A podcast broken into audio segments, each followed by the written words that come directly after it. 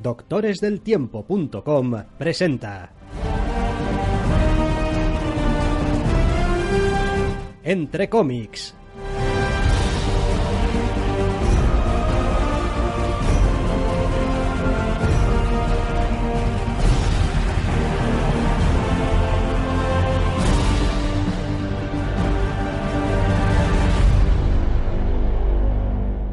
Bienvenidos, queridos oyentes, a una nueva edición de Entre Cómics. Doctor Snack, ¿qué pasa? Muy buenas. No hemos empezado y esto ya está empezando a desbarrar.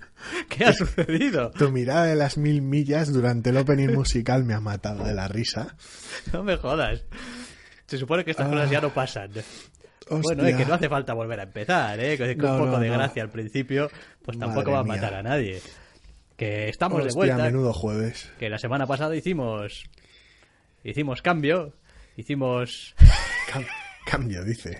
Menudo morro. Cambiamos el tener un programa por no tenerlo. Eso es lo que pasa cuando intentas buscarle una alternativa a la palabra que te viene, que, mierda, que- que eh. es chandapasa, Sí, pero no me venía la palabra en castellano. Eso te pasa por tirar de euskera macarrónico. Exactamente. Bueno, pues, pues hicimos, eh, pues, pues, pues eso, pasamos, ¿no? Y pues aquí estamos. Cos- cosas, cosas que, que pasan y bueno, pues no hubo programa. No hubo programa. Lo que sí tenemos es un ramillete de novedades para esta semana que van a englobar un poquito, un par, tampoco más, de la semana pasada, quizá lo que más nos llamó la atención, y las de esta semana, propiamente dichas. Sí, a ver, no ha sido una, no fue la semana pasada una semana especialmente nutrida, aunque no fuese el motivo. Pero la verdad es que es eso, hay, ha sido un arranque de mes un tanto extraño, sobre todo para un mes tan corto. Pero bueno, esta semana se han venido a pasear unas cuantas novedades a las que les había pues, entre bastantes y muchísimas ganas y hemos pescado un par del anterior para completar la media docena. Sí, aunque como suele pasar muchas veces eh, con estas cosas, para oírnos hablar de ese TVO que supuestamente dice el doctor Snack, teníamos ganas y tal, va a haber que esperar Va al último. final. Porque va el último. eh, el orden alfabético es una perra a veces. Sí, Empezamos. hombre, a ver, nada nos evitaba considerarlo como evento Ya. y ponerlo al principio. o Da al igual, principio vamos a empezar que estamos desbarrando un poquito Solo un poco. con Batwoman Rebirth, número uno. Todavía nos quedan más colecciones de Rebirth. Mientras las sigan sacando, pues nos seguirán quedando, como si siguen sacando colecciones de Rivers dentro de dos años. Escriben Margaret Bennett y James Tinion IV y dibuja Steve Eptin, al cual me ha dado así como un pequeño cortocircuito cuando he visto su nombre asociado a una colección de DC, porque yo a Steve Eptin lo tenía muy asociado a Marvel y de repente, ¡eh! Steve Eptin. En Batwoman. En Batwoman, pues, en- en- a ver, vamos a... El discurso de siempre, me lo tenía que haber traído ya apuntado, aunque ya me lo sé de memoria. Es un tibio de Rebirth, lo cual significa que es una guía de lectura. Un, mira, este es el personaje, este es, es la historia de origen, y venga, bueno, ya, ya el mes que viene ya tendremos, o la semana que viene realmente, tendremos un número uno de verdad y un TVO de verdad. Ahora mismo tenemos, pues eso, explicaciones. Bueno, a ver, el TVO en sí mismo, salvo un par de puntos, un poco de exposición de detalles del personaje que parece ser que no había una manera medianamente decente de integrar en la historia, por mucho que la historia sea así como una especie de resumen. Niveles negativos de, vida. elegancia. Sí, en algunos sentidos sí.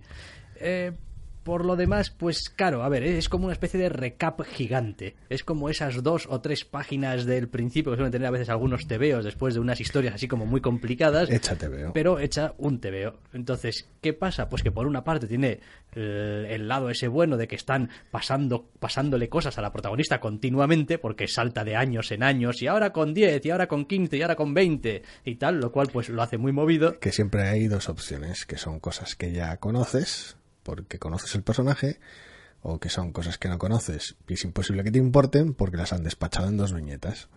Bueno, no pasa nada porque lleva un nombre gordo en la portada que es Batwoman, y entonces, ah, Batwoman, bueno. Lo pues- encuentro sorprendentemente fascinante que requiera un número de Rebirth, más allá de la necesidad de vender dos números unos distintos, para un personaje que lleva en activo meses dentro de Batman Inc. Era Batman International, Batman, Batman Ba- la- el grupo de la Bat familia. Mm, Detective Comics, quizá. Vale, bien, fantástico. No recordaba cuál era la cabecera en cuestión, Detective Comics. Sí, sí, sí, es cierto, es cierto.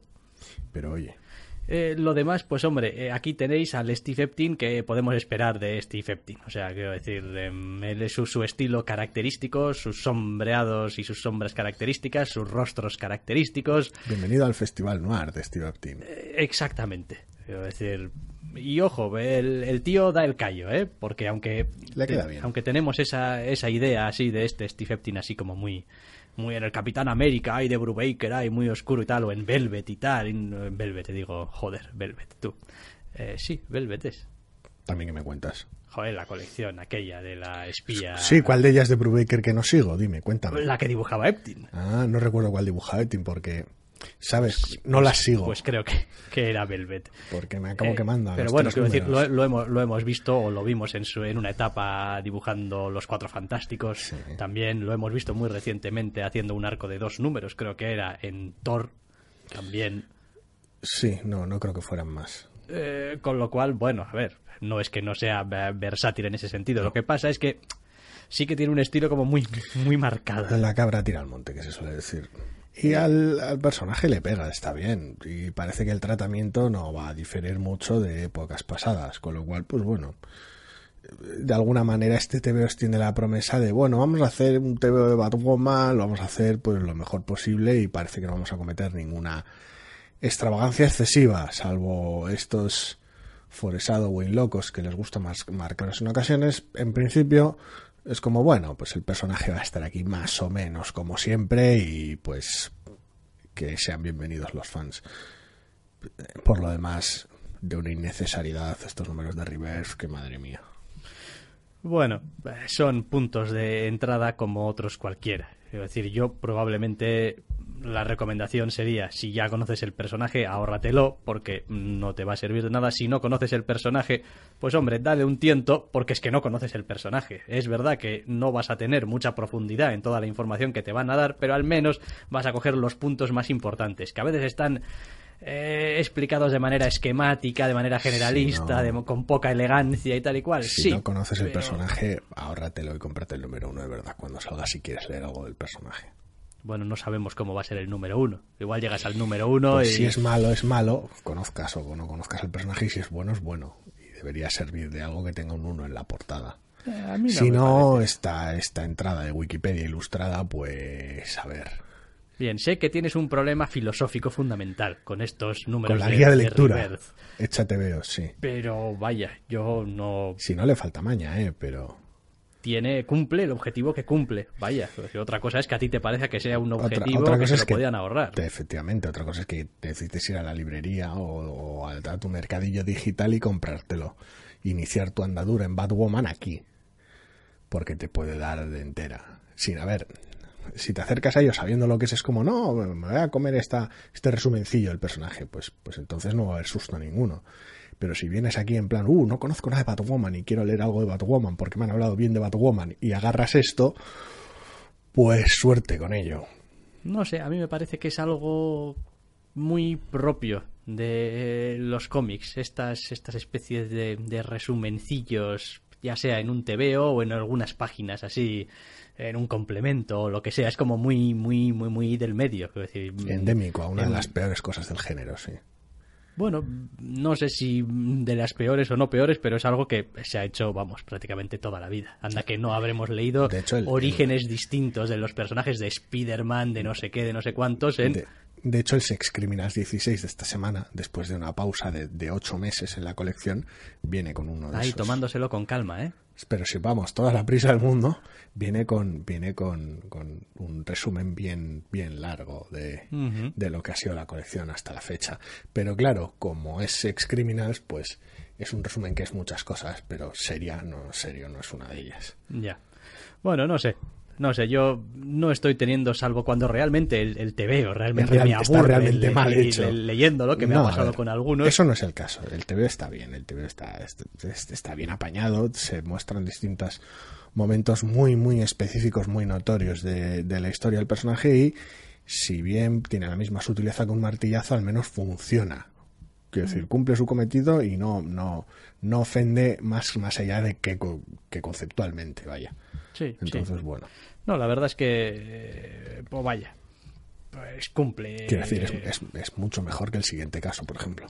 es mucho mejor que el siguiente caso, por ejemplo. En fin, es que no podemos quedarnos tranquilos aquí ni un segundo, ¿verdad? ¿Verdad? Venga, va. Vamos a saltar al siguiente número, la siguiente novedad. Esta es en realidad de la semana pasada. Sí.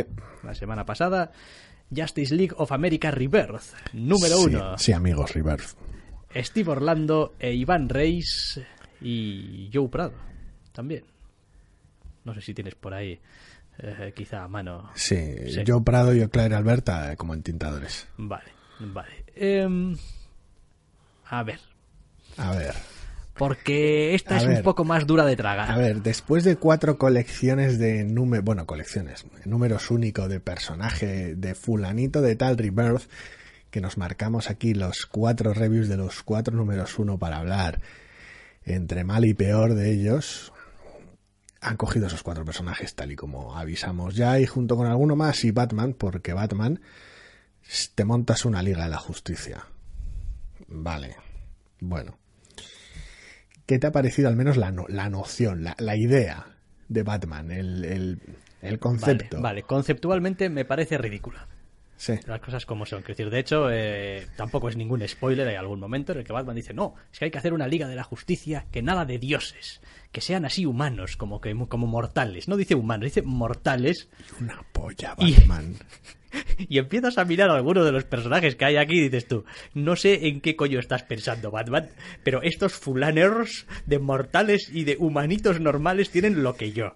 En fin. Bueno, no, lo que yo no, porque todos serían muy humanitos. O sea, que no, que no. O sea, la, la idea en sí misma esa de no, hay que inspirar siendo como, como la gente normal. Vamos a inspirar a la gente normal poniendo en la Liga de la llenado- ya Justicia has a gente llenado- Has normal. llenado tu grupo de vigilantes y de, y de gente entrenada y capaz que, que se juega la vida para. No, no. He cogido unos tíos bastante aberrados y chetados que madre mía, el amor hermoso. Sí, sí, quiero decir, no es, no No, es, entiendo el mensaje, Batman. no es he cogido un montón de Robins y he hecho una Liga de la Justicia con ellos. Que dices tú, bueno, oye, pues, al final es, es gente entrenada y tal y cual. Y... No. O sea, decir, hemos cogido a los personajes de las colecciones que hemos ido hablando anteriormente. Más algún extra. Más de- algún extra, todos ellos bastante gordos ese en cuanto a Suicide nivel de Squad poder. versus Justice League versus mi vecina, la del quinto. Y venga, va, pues los echamos. Dicho esto, dices tú, venga, va, acepto barco. Es como. Vale, Batman, me da igual Vale. por qué lo hayas hecho, pero bueno, tienes montado el equipo y tal. Eh, Se supone que este es un número también de esos que a ti te debería haber gustado un poco, porque es de montar equipo y tal. Sí, si no viniera montado de casa ya.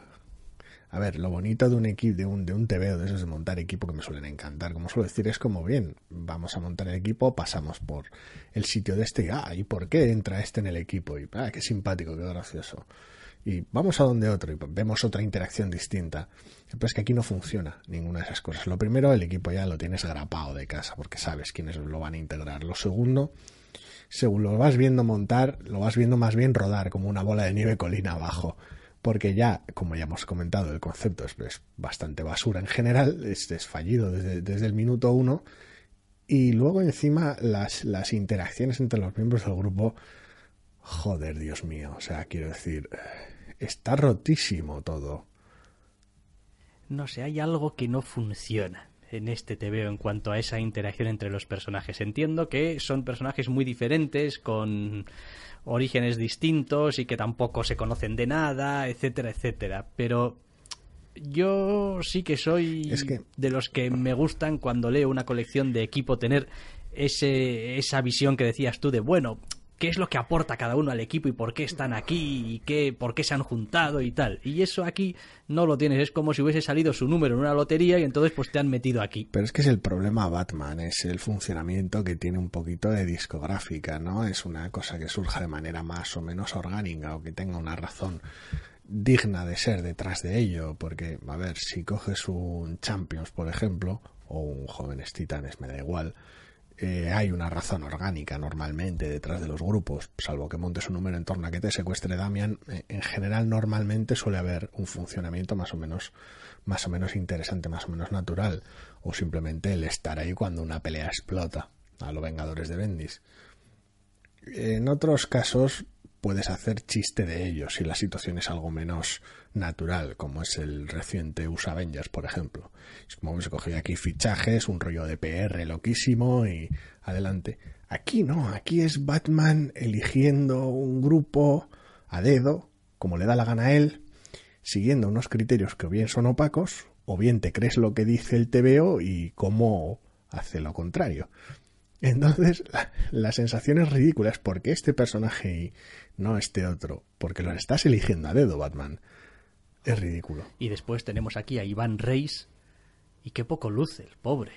Hmm. Es que, a ver, quiero decir, a ver. Habrá cierta prisa, me imagino. A ver, Iván Reis es Iván Reis y a mí me gusta. Y decir, no, sí, no, tenemos, tenemos a Mayolo al color, a Marcel Mayolo, con lo cual, no sé. Pero me refiero a que la, la, la situación, el TVO, todo lo que cuenta en sí mismo, eh, es tan un poco como de andar por casa, tan, tan de trámite, tan aburrido hasta cierto punto, que no tienes muchas posibilidades de disfrutar. Quiero decir, Iván Reis es un tío espectacular, es un tío al que hay que darle un poco de cancha, un poco de acción, hay que darle, no sé, algo interesante que dibujar. Y aquí la mayor parte del tiempo cumple. El, el, TVO lo intenta, dos de los reclutamientos están hechos a base de peleas por error, quiero decir.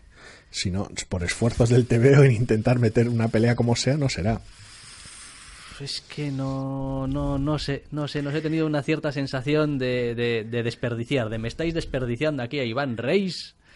Aparte de que empieza a tener también un poco, eso me pasa con muchos ¿eh? autores, cuando los leo bastante seguidos o los o no los distingo demasiado entre un trabajo y otro, como que me empieza a resultar un poco todo igual lo que le veo al pobre Iván Reis.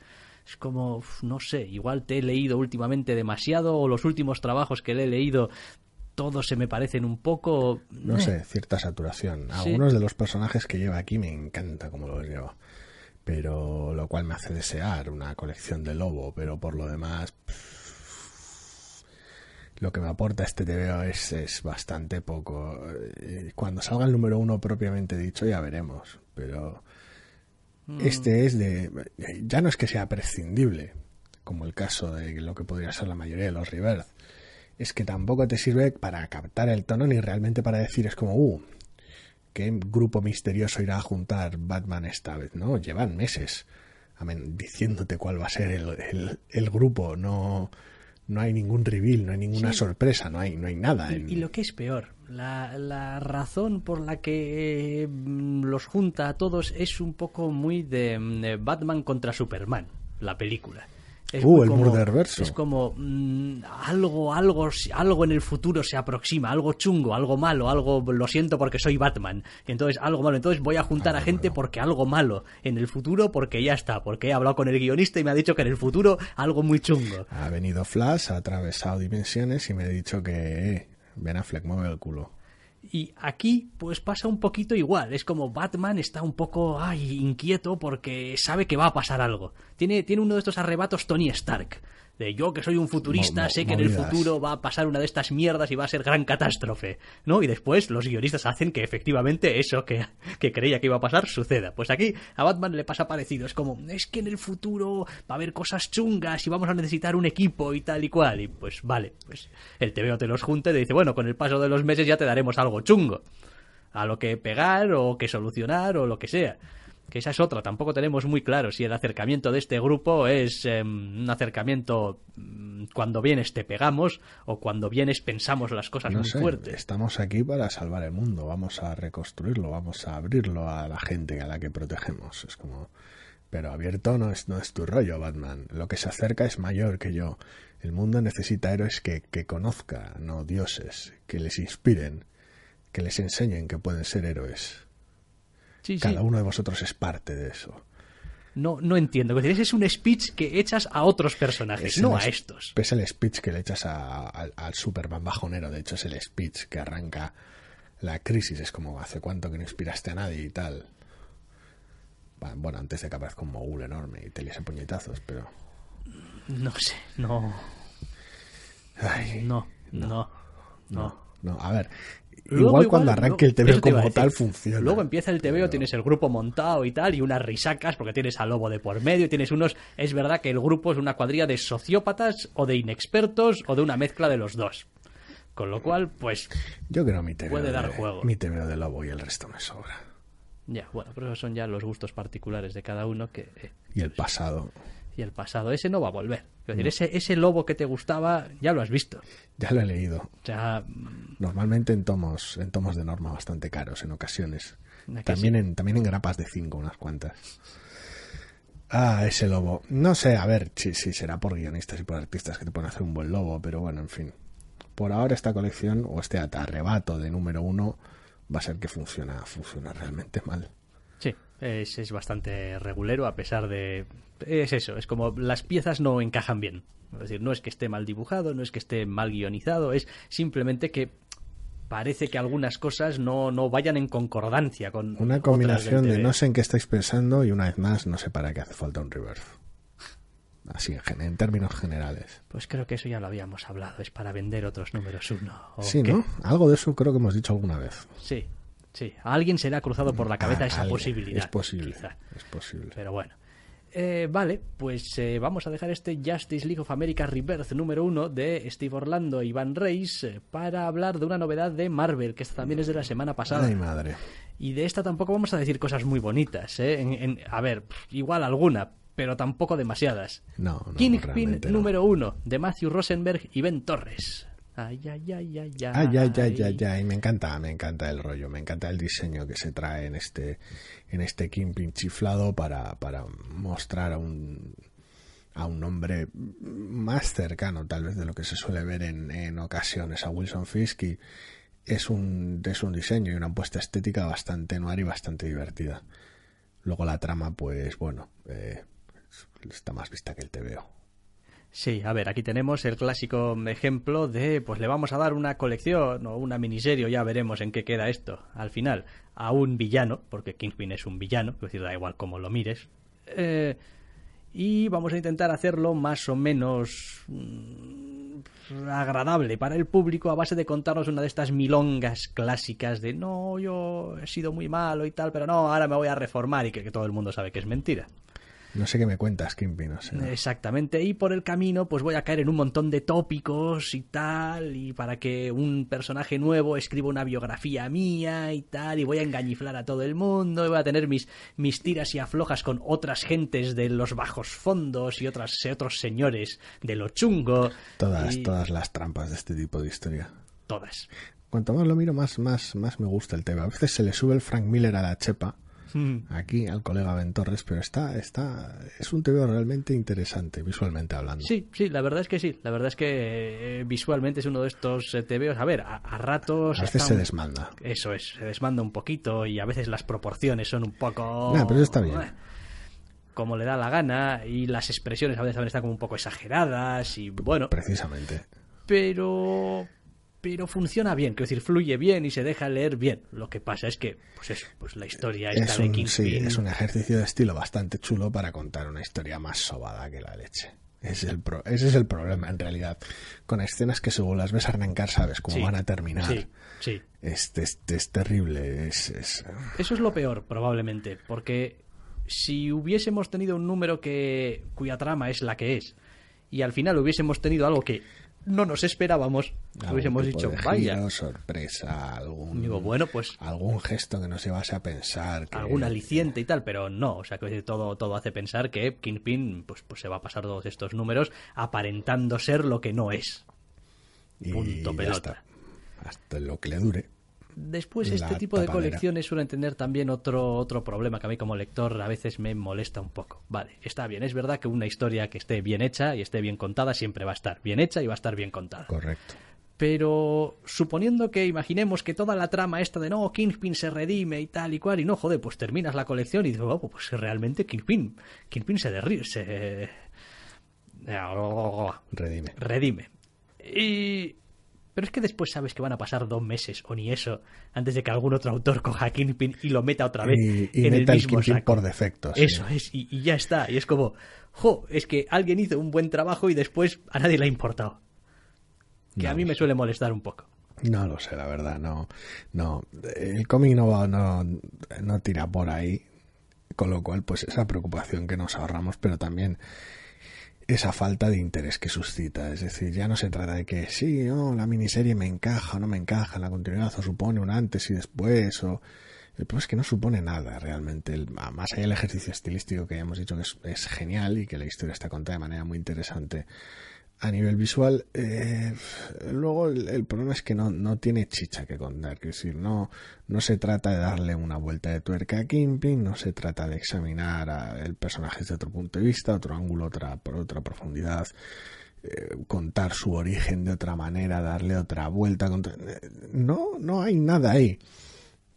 Y luego por el otro lado, eh, la protagonista, que tiene un, un, vamos, toda una estructura bastante interesante por cómo cae la historia, al final la mayor parte del TVO, la mayor parte de cosas que sabemos de ella van en función de su relación con Kimpin. Apenas tiene, tiene vida, la sensación que da permanente más allá de un pequeño arranque optimista al principio es que no, pues este personaje está creado para esto y esta persona no tiene vida propia, es, es, un, es un constructo de la trama, lo cual es bastante lamentable. Sí, y además lo que decíamos de, de la trama, que sí, que igual en los 80 pues este rollo de no un villano que intenta redimirse y tal y cual pues igual tenía alguna clase de no sé todavía con, en concreto. de algo bueno bien pero es que a estas alturas todo lo que haces en esa dirección suena también a sobado bueno pero si lo vas a hacer lo vas a hacer.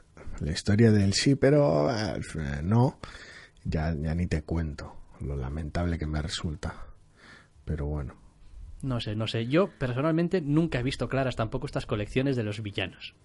También no me importa. Quiero decir, si quieres mostrar el día a día del villano, su proceder, o qué, qué hace que Kimpin sea Kimpin y por qué Kimpin suele tener cierto éxito normalmente, o por qué él y no cualquier otro cabrón con poderes ese está en la, suele estar en la posición en la que está él, pues cuéntalo, no importa.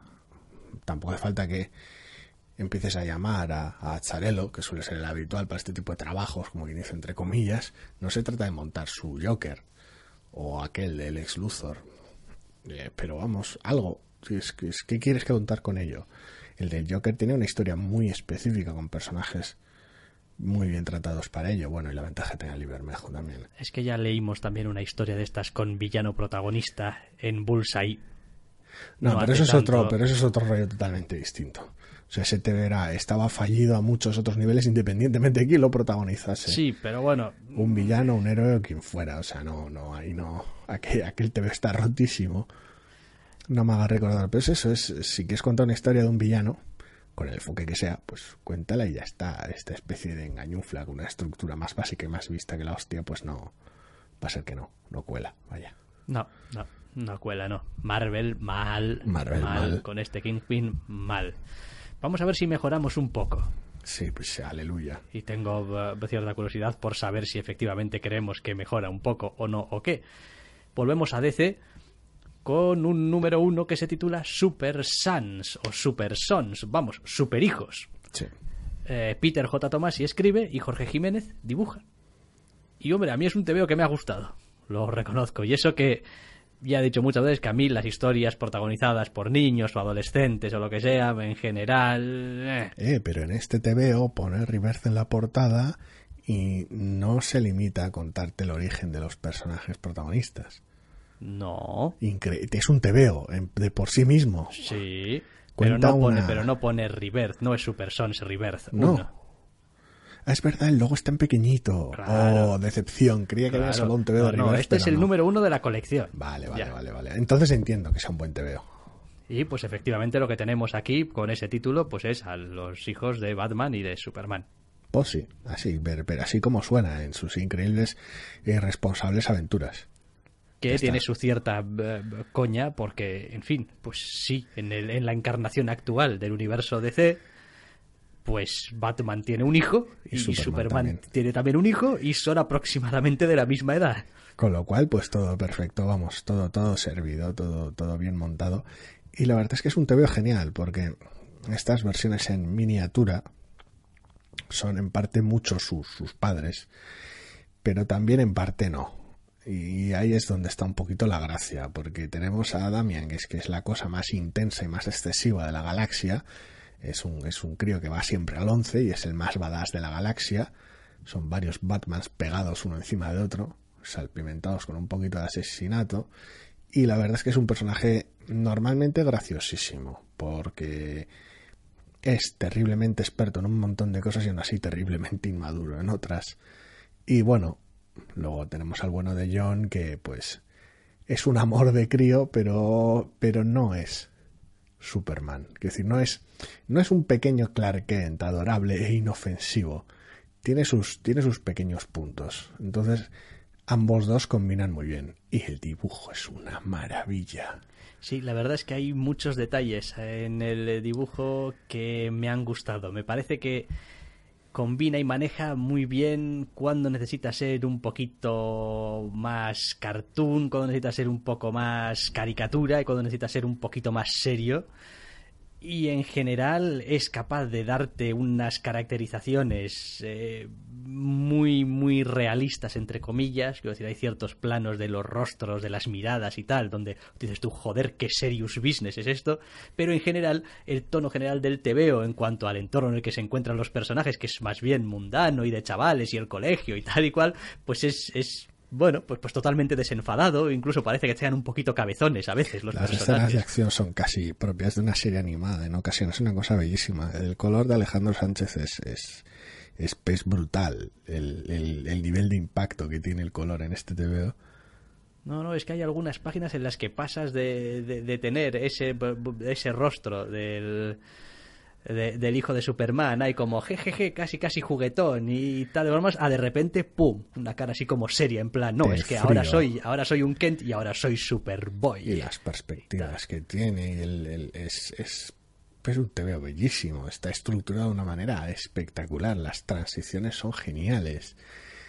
Y, y, eh, verlos juntos en funcionamiento a los dos chavales es la leche. Es divertido, es divertido, es uno de esos tebeos divertidos de leer, porque realmente además yo creo que, a ver, eh, Damian sobre todo tiene ya bastante historia, Sí, con lo cual a ese ya lo conocemos, que decir, a ver, Damian es, es un pequeño bastardo. sí. Es decir, la, la gracia que tiene es que es un pequeño bastardo. O sea, es decir, es, es un Batman en miniatura, pero en plan cabrón. sí. Eh, y este otro, pues es un Superman en miniatura solamente que no sabe la mitad de lo que sabe su padre.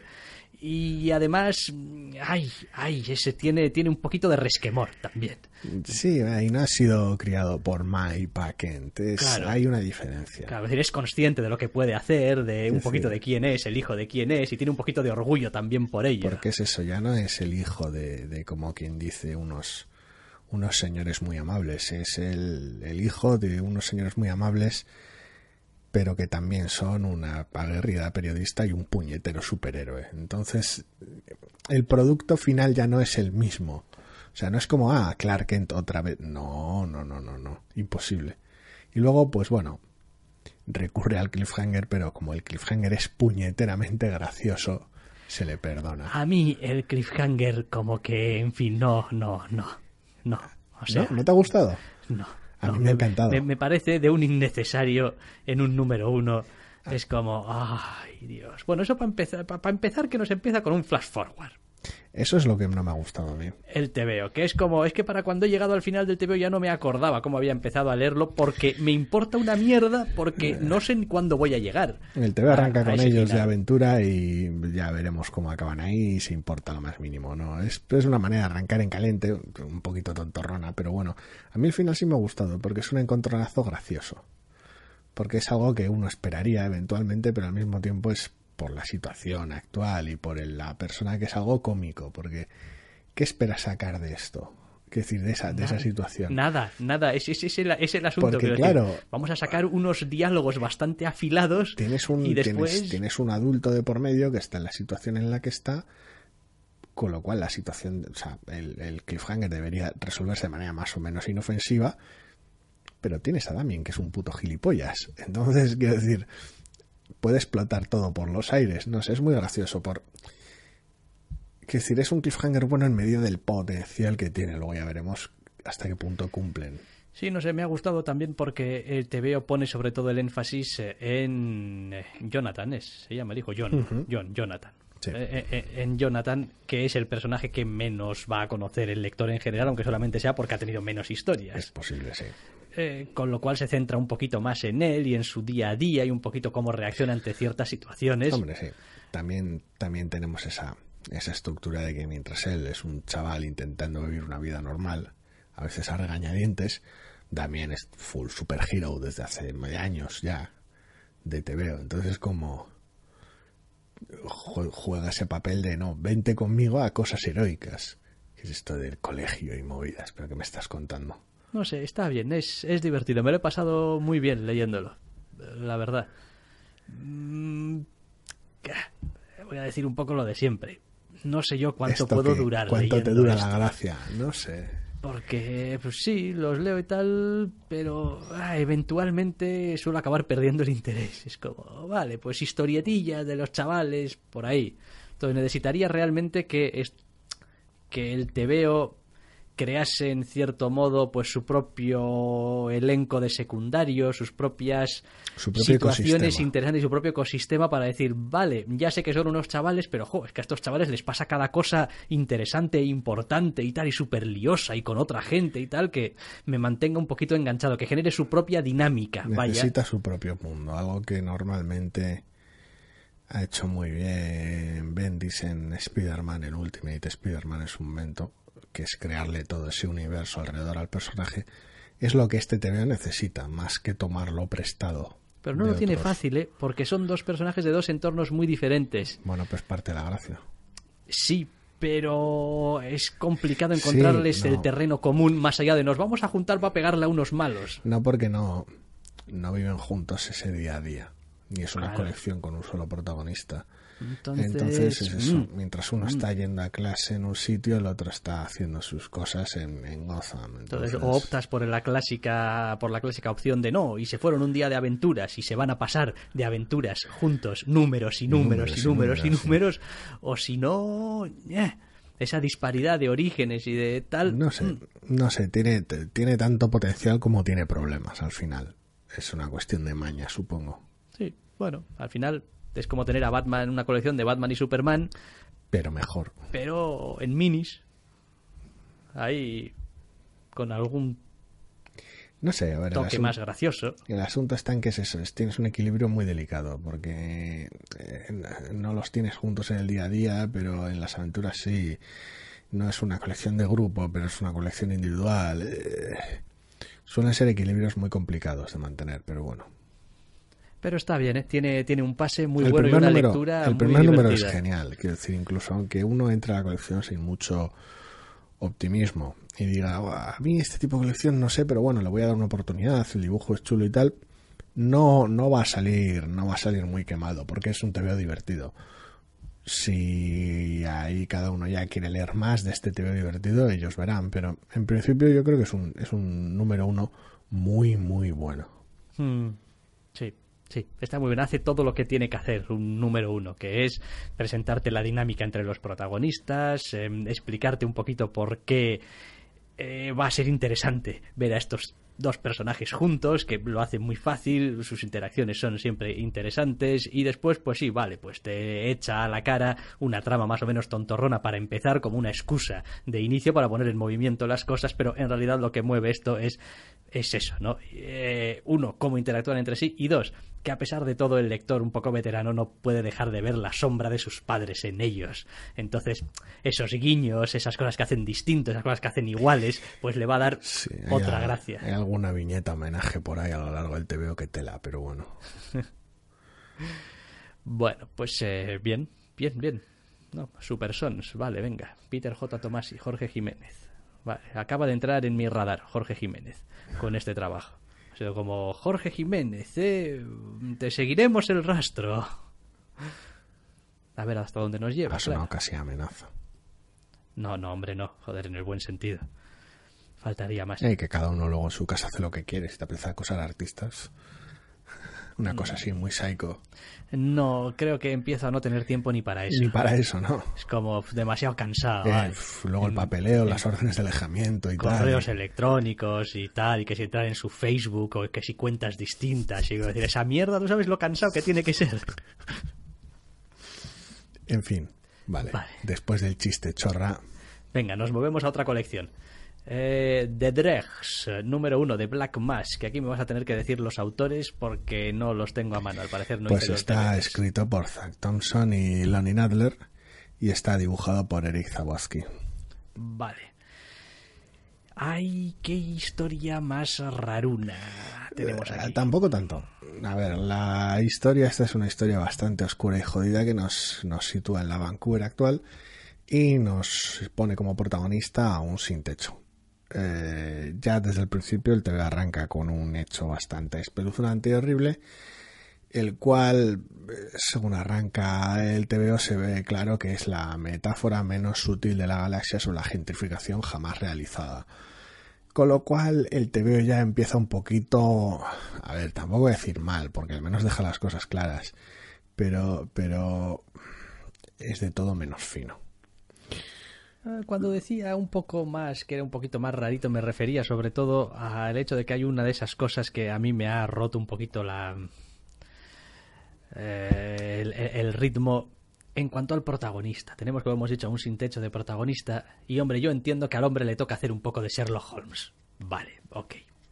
Pero yo no lo veo muy de recibo todo el proceso que va siguiendo el protagonista a lo largo del, del TVO y tal, quiere encontrar a un amigo que ha desaparecido y tal, y, y, va como dando vueltas alrededor del tema y descubriendo entre comillas cosas y tal, y no me ha parecido una manera como muy natural de llevarlo, es como no, no lo veo claro. Mira, el problema es el ritmo y el tono, no sé, a ver, es es interesante y es, es, peculiar. Conocemos poco del pasado del personaje, con lo cual, pues tampoco es complicado hasta qué punto algo queda, queda natural o no dentro del TV. El problema es que a la hora de, una vez que ha, atravesado toda la presentación inicial, la problemática y toda, todo el festival de, metáforas burdas del infierno, eh, luego el TVO monta sus, eh, sus secuencias, porque son más de una, de investigación de la manera más cómoda y torpe posible, que es la fiesta del caption, las cajas y cajas y cajas y cajas de diálogo con el protagonista,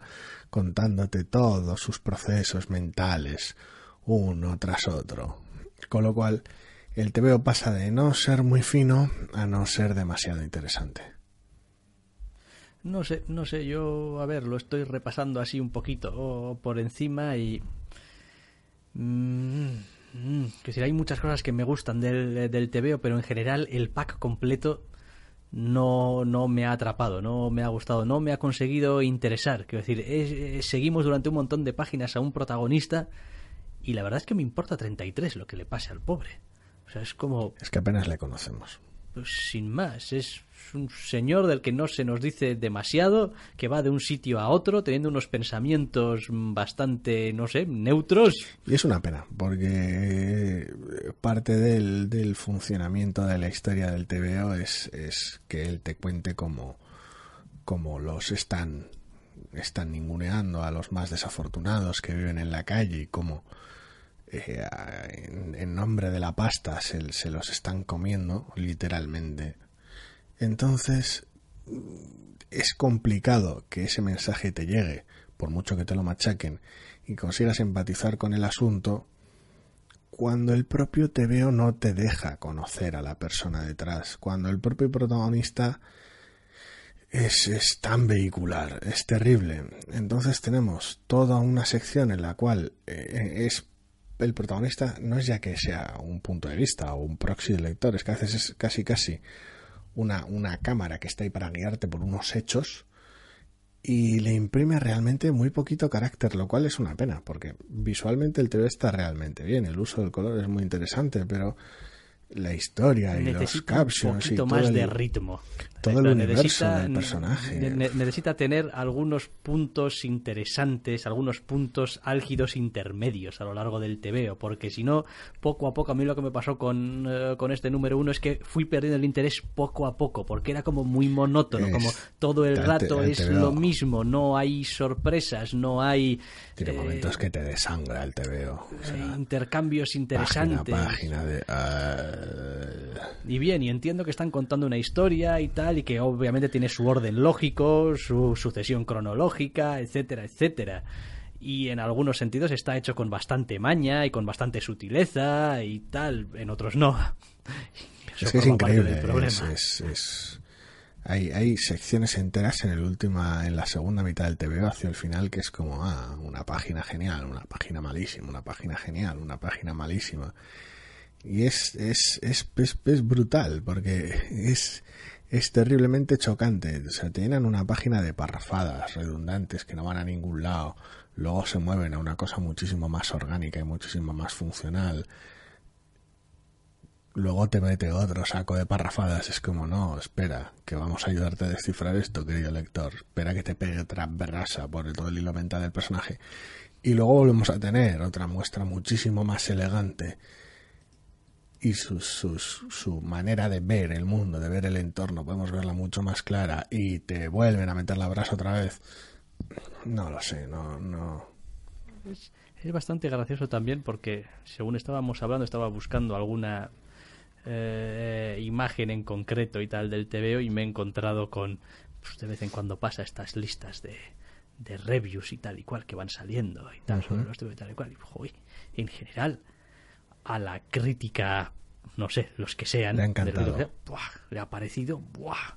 la leche, ay, es un potente debut y tal, pues estoy aquí esperando el número 2, tal, es un título inteligente. No, no, realmente. Y yo, la verdad, digo, a ver, hombre. Eso en cuestión, ese último apelativo, quiero decir, no. Es decir, dependerá un poquito, obviamente, también de los gustos de cada uno, y eso siempre lo decimos y tal.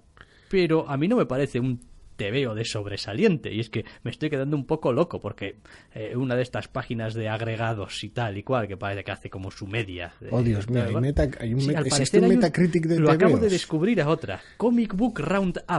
Madre mía, el amor hermoso. Com, y en The Drex 1 el critic rating es de 88 y el user rating del 9,3. Esta página la voy a tener que guardar porque va a ser fríos. Entonces 10, 10, 10, 10, 10, 10, 9,8, 9,5, 9, Por casualidad, este nuestro programa 172 es el primer programa de alguno de nuestros oyentes.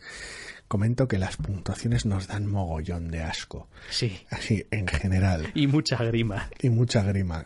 Por eso estamos aquí haciendo un poquito pitorreo del asunto. Así que un 88, ¿eh? Sí, sí, un 88. Ni un 87 ni un 89. es un TV de 88, ¿eh? Concretamente. Pues no, no. Un notable alto, vaya. No, a mí no me ha parecido un TV de 88, la verdad. Si tuviera que asignarle un número al azar, pues no sé. Echarías un dado de 100 y a ver qué sale. Y lo que salga. A ver, es un poco ridículo, pero bueno. Y habría que ver realmente más allá de la puntuación que le hayan podido asignar, que es lo que le ha dicho la gente del TVO. Inteligente no me parece, porque no, no, ni trata un tema novedoso, ni lo trata de manera novedosa, ni es sutil, ni sus metáforas, sus metáforas tienen las pernitas bien cortas, y la verdad es que el TVO no va mucho más allá. Ahora bien, en el apartado visual sí que tiene algunos puntos muy interesantes. El problema está en que, como ya he comentado, cada, cada dos páginas todos esos asuntos visuales interesantes se ven tapados por montañas y montañas y montañas de cajas de texto a las cuales entiendo que yo les tengo una alergia muy muy particular que a otra gente que no les importe tal vez les facilite que este TVO llegue a ese 88 mágico y místico pero aún, aún ignorando si algo así se pudiera hacer, mi manía particular por las cajas de texto, a veces de todas formas, el contenido del TV es bastante odio, odio un poquito esto a lo que nos obliga a veces el podcast cuando hablamos de los uh, TVOs, porque me estoy dando el cuenta. ¿Nos obliga a qué? Cuéntame, cuéntame. No, no, me, refiero a este rollo de decir, no, pues la verdad es que, joder, visualmente tiene, tiene algunas cosas interesantes y tal y cual. Y me estoy dando cuenta cada semana que pasa que, joder, prefiero muchísimo más una cosa cumplidora, sencillita, aseadita en el dibujo, pero que la historia en general, quiero decir, tenga un, tenga para mí un cierto interés. Es decir, los leo mucho más fácil y me parecen mejores tebeos que ese rollo de decir, jo, es que tiene una página muy buena y después una página que es un rollo. Una página que es muy buena y, oye, pues será visualmente lo que te dé la gana, pero esta mierda no hay quien la lea con ganas. Porque uno empieza y, joder, parece que está continuamente subiendo una montaña y bajando un parrapás, subiendo una montaña y bajando un parrapás. No sé, no sé, a ver, al final se trata de que la obra completa funcione y aquí eh, es una sensación muy rara porque el arte colabora a que este, la perspectiva del protagonista funcione, funcione de manera interesante y nos adentra en su mundo. El problema es que luego te pone un montón de trabas, la historia en forma de ladrillos de texto, la propia trama te lo intenta dar todo masticado desde el principio.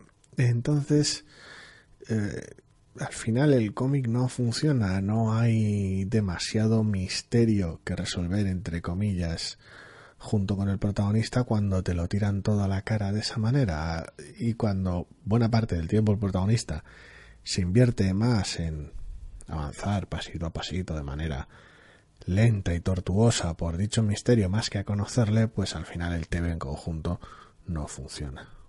Sí, no sé. Yo, en serio, pues eh, gustos. Tendré que decir, mirarme no- algunas reviews para no que me expliquen por qué es les que, ha gustado. Joder, no lo sé. Es que estoy leyendo aquí a uno que dice, oh, nos han dado realmente un personaje mm, eh, por el cual, eh, al cual podemos apoyar. We can root for. O sea, Sí, claro, a ver, si es el tal. bueno, no vas a. Quiero decir, no. Tal, no, por, lo- aquí, por, la- por buah. los malvados gentrificadores, asesinos, asesinos del mal, no vas a. No, no vas a estar a favor de ellos. Quiero decir, pero, pero eso lo puedes decir de cualquier héroe que luche contra un malo. no sé. Claro que we can root for, y por Batman también, y por el castigador si hace falta, si está disparando a pederastas en un sótano. Pero, pero luego el TV podrá estar mejor o peor.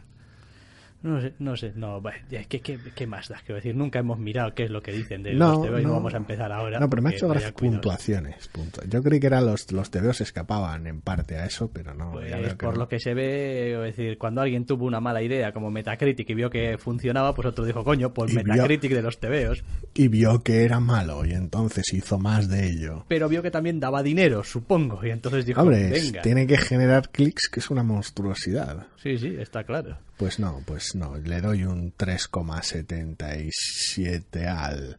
Joder, el generador de números aleatorios del móvil es una maravilla. Al teléfono, sobre todo cuando le das hasta que sale uno que te hace gracia. Nada, es fuera de coñas. A mí no me funciona el TVO. No, no, no, no es, no es intel, como han dicho, inteligente, no. No es, no es sutil, no es interesante, no tiene buen ritmo. Pues ya está, a la venga, pues le damos un repasito así rápidamente al último TVO, rápidamente o no tan rápidamente. Rápidamente, dice. Pero es un TVO del Mesías. El salvador del cómic. Joder. El amo Es y señor de todas las cosas que son un TVO. ¿Qué Mira, día mira. tenemos hoy? Como, como de, qué, qué objetividad. O sea, qué- tenemos qué- hoy un día que hemos empezado soltando chorradas y Bueno, todavía vamos... técnicamente hemos empezado riéndonos. Sí, y vamos a acabar todavía soltando chorradas, como esto sigue así. Vale. Eh, sí, efectivamente, aquí tenemos a uno de nuestros favoritos. Hablamos de ¿Uno The de? Wild Star. Espera, perdona. ¿Cómo? Está bien, tenemos aquí a nuestro favorito, el único, el inigualable y el Está- inimitable. Hoy estamos un poquito caricaturas. Sí, tengo Warren Ellis, ni más ni menos. The Wild Storm, número uno de Warren Ellis y John Davis Hunt para DC, aunque no tiene nada que ver con su universo superheroico. Gracias, gracias, Jim Lee, gracias. Y pues en Si realidad es que esto... él es el responsable de Sí, separarlos. En principio sí, Sí, pero... se supone. Bueno, vaya, de Wildstorm ya sabéis que existía toda una línea editorial, que era Wildstorm y tal, de ahí salieron muchas La cosas. compró DC y la incrustó en su universo, y liberando horrores y abriendo la caja de Pandora.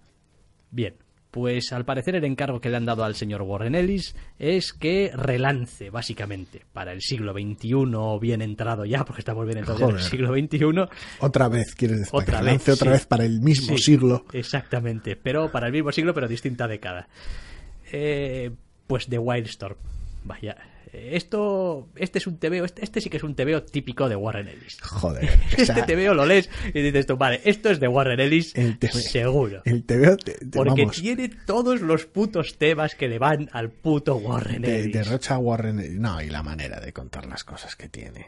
Quiero decir, da igual que sea temáticamente, con sus conspiraciones futuristas y sus operaciones negras y sus cosas turbias, sus personajes secos, duros, cabrones y jodidos por dentro. Quiero decir, es, es, es Warren puro, sino que además la manera de contar. Quiero decir, eh, ha conseguido elegir así entre medio a dedo, entre medio recomendado, por lo que él mismo cuenta, un dibujante genial, porque John Davis Hunt se marca un numerazo del copón de la baraja, y en equipo funcionan, funcionan una vez más, no sé si, si es por rodearse de los mejores es por la facilidad que tiene como una máquina, vamos, pero, pero fantásticamente bien lubricada. Solo la primera página dices tú, sí, correcto, estamos ante otro TVO guay de Warren Ellis. Sí, yo he de reconocer que, a ver, muchos de los TVOs que está sacando Warren Ellis eh, últimamente no me están gustando, no, no son TVOs para mí. Pero reconozco cuando veo, cuando veo, pues lo que tú decías, no simplemente la composición de las páginas.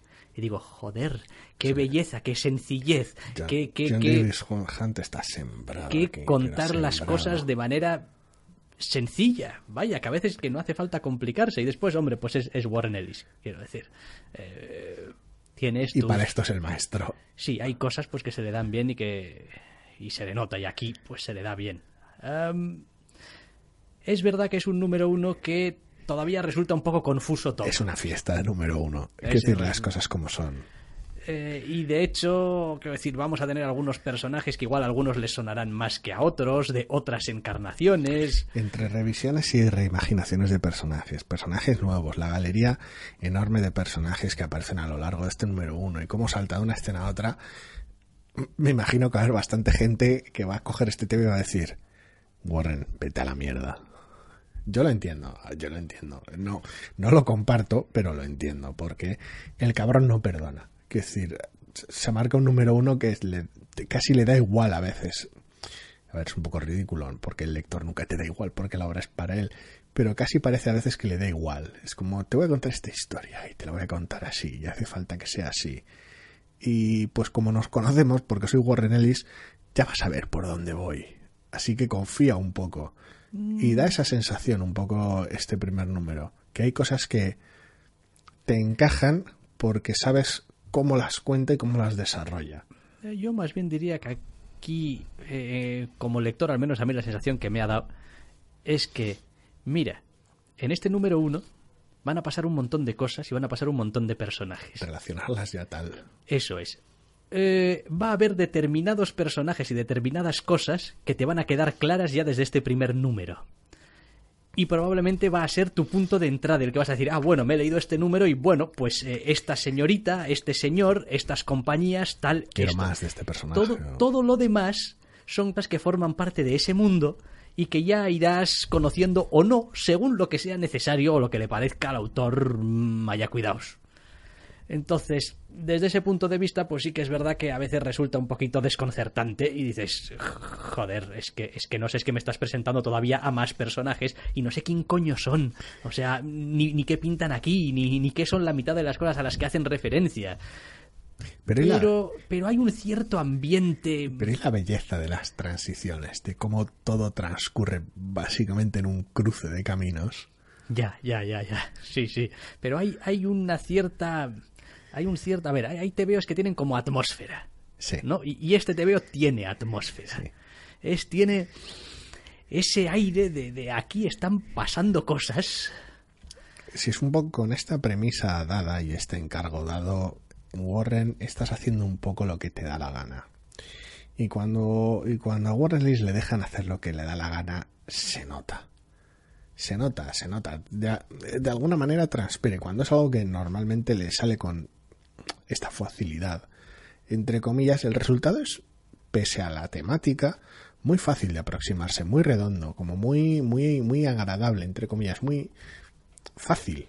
No, y gracias a Dios, quiero decir, Ellis es consciente de la mierda que nos está metiendo en el texto para decir, bueno, al menos házmelo visualmente entendible sencillo, es decir, no me compliques con las composiciones de páginas, no me hagas transiciones raras, no me hagas eh, viñetas con ángulos em, estrafalarios, porque si es que ya encima mm, lo vamos a empezar al lector ya a agobiar desde ahí también. Bueno, y tampoco es un TVO demasiado opaco ni demasiado extravagante en, su, en sus diálogos, quiero decir. Me explico, Sibrek, por ejemplo, es muchísimo más opaco por nombrar uno de Warren Ellis. Sí, aquí lo que tenemos es un montón de personajes que no sabemos quiénes son hablando entre sí. Y luego por el otro lado Injection, normalmente los diálogos suelen ser bastante más barrocos y los conceptos que maneja también, por nombrar otro TV Warren Ellis, que a ver cuándo sale el siguiente número. Hmm. Y me encantan las dos series. Esta es de alguna manera mucho más fácil. Se capta no tal vez la trama o las motivaciones o el funcionamiento de este universo o de los personajes, sino la manera de ser, porque se tratan entre ellos de manera relativamente comprensible, fácil de leer, abierta, muy humana, por decirlo de alguna manera. Los, los temas que tratan los tratan de manera muy sencilla, muy directa. No hay eh, terminología extraña, no hay demasiado eufemismo, no hay tiempo para chorradas. Los personajes se tiran sus, sus cosas a la cara, hablan de ello. El dibujo limpio, diáfano, bellísimo, te muestra lo que está sucediendo, todas las emociones y todo el lenguaje no verbal de los personajes. Y es un TVO con un universo increíblemente com- complejo, pero es un TVO muy sencillo y muy bonito. Sí, sí, realmente la queja no es que no hayas entendido el TVO. Porque lo has entendido, porque no hay nada que no puedas entender el TVO. La queja es que te faltan los otros 23 números. Eh, Sí, eso es. El, el problema es que aquí hay un montón de gente que ya se conoce, que está hablando de sus cosas, y tú pues no sabes quiénes son y no sabes cuáles son sus cosas. Entonces esto pues va a llevar un tiempo. Sí, es un efecto muy bello, porque el mundo no, no se detiene a explicarte a ti, querido lector, las cosas. Las cosas suceden y bienvenido. Te pilla en marcha, no hay historias de origen, no hay explicaciones de funcionamientos de organizaciones secretas, no nadie se para a hablar con otra persona a explicarle, eh, nosotros somos esta organización, funcionamos de esta manera, nos dedicamos de no hay de eso no hay nada.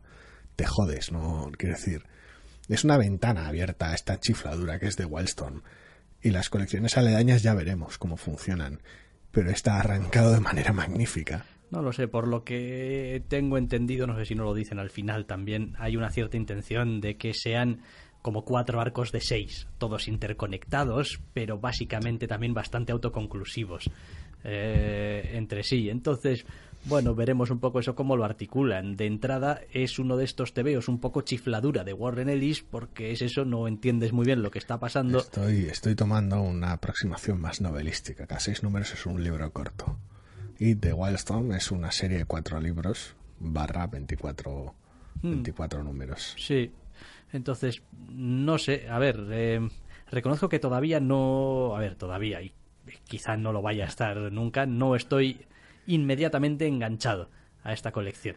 Porque curiosamente, y con lo que es Warren Ellis para los personajes de estos carismáticos que desde la entrada ya quedas Tiene, enganchado. este número tiene tantos y son tan secos, algunos de ellos, que es complicado. Entonces tú, Yo estoy muy enamorado de varios ya. Ya, bueno, porque tú a ti también te gusta lo que te gusta y obviamente para a ti Warren Ellis te gusta. Quiero decir, a mí me encanta Warren Ellis, pero, pero, pero tú, o sea, quiero decir, podría ser el presidente de su club de fans. Quien te dice que no lo sea, pero es un club secreto. Eh, exacto. La primera norma es no se habla del club secreto de fans de Warren Ellis. Eso ¿no? es. Entonces, eh, preveo que con, el, que con el tiempo voy a encontrar ciertas satisfacciones muy de Warren Ellis en esta colección. Sí, Pero de ya- entrada lo único que me queda es, jo, qué bien hecho está. La actitud es la adecuada. La actitud es la adecuada. El, el pire viene ya incorporado y va a tratar, porque es Warren Ellis y algunas cosas ya se apuntan aquí, ciertos temas que a mí pues siempre me han gustado y que, bueno, son los temas que siempre han preocupado y le han interesado a Warren Ellis ese rollo de las organizaciones secretas, el poder, la información, Que el- el, El dibujante es el de Clean Room, el vale. posthumanismo, Sí. el no sé qué. Bueno, Está mirando aquí las, las, las cuatro palabritas que tiene el bueno de Warren al final del TVO. Y estaba viendo que Davis Hunt me sonaba de algo y no sabía que era el, el dibujante de Clean Room. Me clean encanta. room, clean Sí, la que empezaba con esa especie de visita a la psiquiatra y Mm, ese sí, estilo. sí. Te veo bellísimo visualmente hablando y tal vez más desafortunado en su trama. Habla aquí de, podías haber elegido a cualquier artista, lo- la mera noción ya es como, joder, ¿por qué eres Warren o algo así? ¿Por qué es John Davis Hunt el correcto para el proyecto y tal? Esa línea limpia, ese, ese sentimiento moderno, su atención al acting y al, lenguaje corporal, también como su atención al detalle y al entorno. Kieron Gillen, otro cabronazo, me enseñó su trabajo y mi primera reacción fue, este es el artista. Y encima estaba en lo cierto. No, tiene algunas cosas además muy curiosas porque viendo algunas páginas del TVO y algunas viñetas en el dibujo, hostia, a veces me recuerdan que decir, hay alguna viñeta de algún rostro, de alguna así como de una, de, de una cara eh, de, de- de un personaje así como muy de carné, que la miro y digo, joder, esto podría haberlo dibujado Greg Capullo también. Y me he quedado muy loco. Y después todo el rollo de los colores y las prendas y tal y cual ahí, ¿no te recuerda un Iván Plasencios, el colorista. Creo que es uno de los clásicos de Avatar. ¿No te recuerda un poco a veces algunas cosas, a algunos de los trabajos eh, que ha hecho este eh, Quietly? El- en cuanto al... No sé, a veces en cuanto incluso incluso a la, a la sencilla composición de página La y esos composición. y el y el no sé cierto aire a veces la viñeta parece estar como muy gris, muy sin fondo, muy... En ocasiones la composición, tal vez. Con, con ese Es col- con esos colores, a veces obviamente eh, él no, él no colorea y tal, ¿no? Pero ese, esos grises, esos fondos un poco indeterminados que resaltan un poco más las figuras humanas que están y incluso la ropa a ratos también un poco, ese, no sé, no sé, ahí hay un cierto feeling a hacerlo fácil. Hacerlo, sí, sí, es.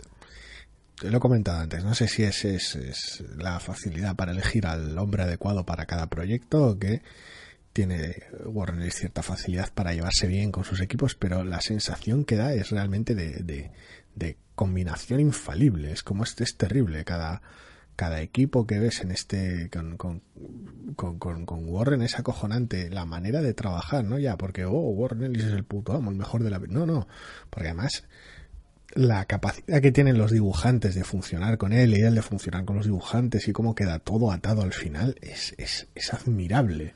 No, me gusta, me gusta y creo además que este es un TVO que te puede no gustar, pero tranquilísimamente, pero es muy difícil sacarle pegas. Me encanta que la primera página funciona hasta en vertical si quieres. Fíjate. De, de arriba a abajo y de izquierda a derecha en vez de al revés. Sí. Es bellísimo. Sí, sí, sí, sí. sí, es sí. bellísimo. No, este, no, TV, eh, este TV es bellísimo. Eh, Lo que decía, quiero decir, te puede no gustar porque puede que la historia pues no vaya contigo o que eh, estés un poco aburrido de estas cosas que no te cuentan las cosas clarísimas desde el principio y tal y cual.